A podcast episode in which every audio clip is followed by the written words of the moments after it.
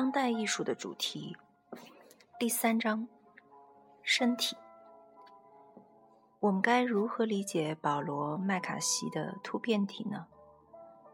这件作品表现了一个没有胳膊、咧嘴怪笑的形象。他交腿双坐，双腿交叉，端坐于博物馆的展品基座之上，头大得出奇，与身体完全不成比例。这件雕塑品通过将橡胶的印第安面具和童装人体模型相结合起来，向我们展示了一个取材于卡通、儿童游戏室、主题公园、科幻小说、超现实主义的科学实验室的混合体。题目“突变体”巧妙地暗示着我们面前这个创造物可以是以下任何东西。利用生物技术进行人为干涉而制造出来的服务于特定目的的产品，科学实验失败后走向歧途的恶果，像弗兰肯斯坦的情节那样怪异，一场异乎寻常的突变后的产物，大自然的怪胎。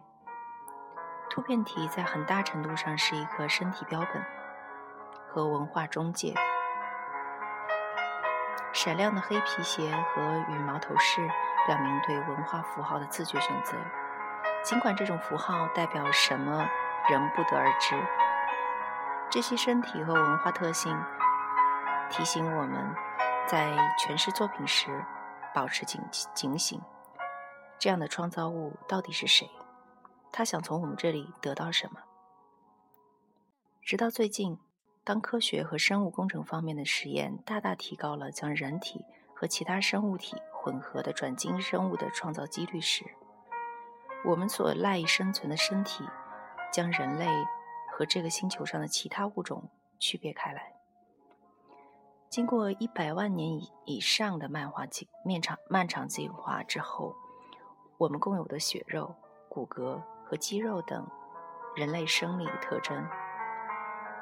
包括我们那儿独一无二的具有对生手指的手掌、感知系统的结构，以及大脑中神经突出的复杂连接网，都影响着人类身体的物质存在以及我们对自自身人性的感受。身体的运作就像一个三棱镜，我们透过它来感知和认识世界。在很多宗教里。以及弥漫着这些宗教影影响的社会的世界观，身体还是灵魂的现实家园。这种观念对过去的西方艺术产生了至关重要的影响。正如历史学家和批评家托马斯·麦克艾维利指出的，从菲迪亚斯到米开朗基罗，再到罗丹的西方传统人体雕雕塑，都尝试着。去描绘身体中的灵魂，或者不如说是被赋予灵魂的身体。灵魂是人类本性的真基本真理，而雕塑家就致力于描绘，最后是赋予、赋形于这一本质。相比之下，后现代视野内根本不存在灵魂，只有身体。我们仅仅是身体。在麦克艾维利看来。后现代具象艺术通过将身体刻画成一个空洞的容器而探讨了这一状况。他认为，胡安·穆诺、麦克凯利、杰夫·昆斯和詹姆斯·克洛克，他们的象征性造型艺术作品都是特别值得一提的例子。这些作品表现了自身空无一物或内部被经验抽空。毁掉的人形，比如克洛克制作了一组表面像人体皮肤的乳胶铸模，这些中空的模型看起来似乎被抽空了实质或灵魂。麦卡锡那些诸如突变体之类的卡通合成作品，也以其特有的方式暗示了脱离身体的人性的漂泊无依，以及人和所有非人类之间。在身体界限上的混淆。身体到底是一种生物有机体还是文化产物？身体经验错综复杂，诚然，诸多身体特质本质上是物质性的，男女的生殖器官不同，人的老化、残障和疾病等，这些都是实实在在的身体状态。无论其起因和后果为何，身体的其他方面受社会和文化因素影响。例如，坐在轮椅上的人进入一栋大楼时是否有困难，亦或是白发苍苍或患艾滋病的人能否得到得得到职职场的悦纳。当代艺术家将人类形体呈现为一种物质性的有形的实体，由肌肉和体液构成的物质。他们还考察了身体。如何像身份那样以诸多方式成为文化产产物，进而反映了一个社会关于得体行为、社会和经济职能以及权力关系的观念。实际上，正如八九十年代乃至今天的艺术家所探索的那样，身体主题和身份主题时常彼此重叠。身体带有大量标记着我们自己和他人的关于年龄。性别、人种以及其他各种身份的视觉符号，因此那些希望揭示我们身份的丰富多样性，以及想重新商讨我们该如何珍视具有差异性的各种身份的艺术家们，时常将注意力投向身体意象。本章将聚焦于当代艺术所关注的身体及身体的意义。我们在审视此类艺术时，要牢记。一件艺术品的主题和题材并不同意，尽管它们的确关系密切，二者常常互为重叠，但也并非如总是如此。大部分以身体为主题的艺术品都包含人体意象，反之却不尽然。许多表现人人类形体或部分形体的艺术品，基本上还兼顾其他主题，如时间、精神。和空间。此外，一件艺术品无需直接描绘人体，也可表现身体主题。举个例子，艺术家可以利用一件衣服或一张床之类的家具，来作为身体的隐喻式替代物。莫林康纳他的比你瘦这件作品，采用一件拉紧的连身裙，比喻当今美国女性。为极度瘦身所承受的压力。康纳这件中空的裙子，也可被阐释为一个后现代的空虚的皮囊，一具耗尽了对灵魂的幻想的空洞身体。历史上的具象艺术，与少数文化禁止在服务于宗教崇拜的艺术中使用人体图像不同，在多数文化中，人体一直是艺术最古老和最重要的母体之一。伊斯兰教和犹太教都在宗教艺术中限制使用人体意象，直到二十世纪，艺术家们才开始对非具象艺术进行实验。此前的绝大多数西方雕塑作品都是具象形式。在欧洲学院派传统中，表现人类形体的画作被认为是比表现风景、静物或其他非实物母题的绘画更伟大的成就。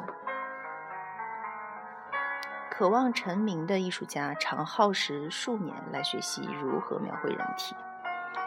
自1989年，自1839年摄影术发明以来，人体也成为其重要主题。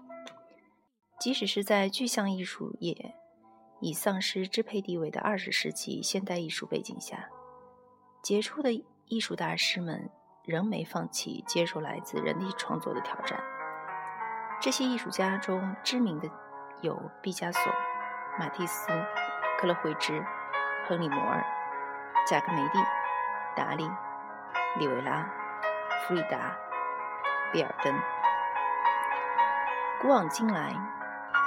人体为艺术家们提供了形式和内容，作为一种富有挑战性、多元多变的形式。人类形体能摆出各种造型，并贡献给我们大量对比鲜明、错综复杂的形状和视觉关系。作为内容的人体，有助于表达根基深厚的文化价值观，包括宗教、政治信仰及有关个人和社会身份的观念。在艺术史上，人体有时被用来表征一些将身体视为有形实体的观念，比如关于性和死亡的观念。二战以来，西方具象艺术经历了一段轰轰烈烈的历史。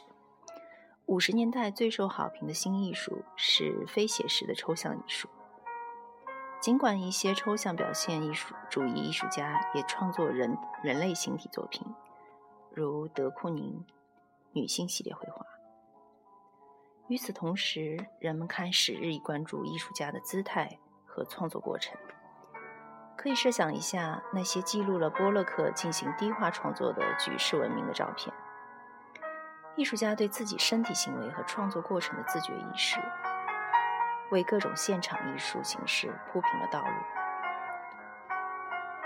即兴起于二十世纪六七十年代的行为艺术，如偶发艺术、激浪派艺术、行为艺术、人体艺术。人体艺术作为行为艺术的一个分支。包括直接在身体上或借助身体进行的艺术创作。这里，艺术家的身体差不多起到艺术媒介的作用，和身体主题有着明显的联系。在不同时代和地点都存在着身体艺术，比如纹身、人体穿刺和划痕艺术。身体艺术作为一种当代艺术运动。其作品从自残到展示身体耐力的特技表演，再到以更温和的方式将艺术家的身体作为空间内的一种形式加以展示，可谓涉猎广泛、五花八门。同时，六十年代涌现的流行艺术重新将人类形体引入先锋派艺术，流行在线艺术充满明显挪用自。流行娱乐文化和大众媒体广告的二手人工形象，同样在六十年代，抽象非写实艺术以极简主义的形式继续发展和演变。新表现主义始于七十年代的欧洲，并在八十年代的美国崛起。它将人体绘画和雕塑推向舞台中心。收藏者对艺术的狂热兴趣推推动了诸如。约尔格·伊门多夫、乔治·巴瑟利兹、山德罗·基亚、米莫·帕拉迪诺和朱利安·施纳贝尔等德国、意大利、美国杰出的新表现主义艺术家们。闪亮的艺术聚光灯重新投向人人类形体，尤其是油画创作，后者再次崛起绝非偶然。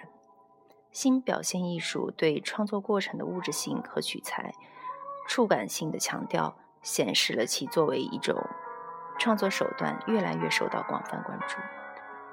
然而，新表现主义的造型艺术并不涉及关于身体本身的问题，而是时常以历史、个人心理或神话和文学为主题的。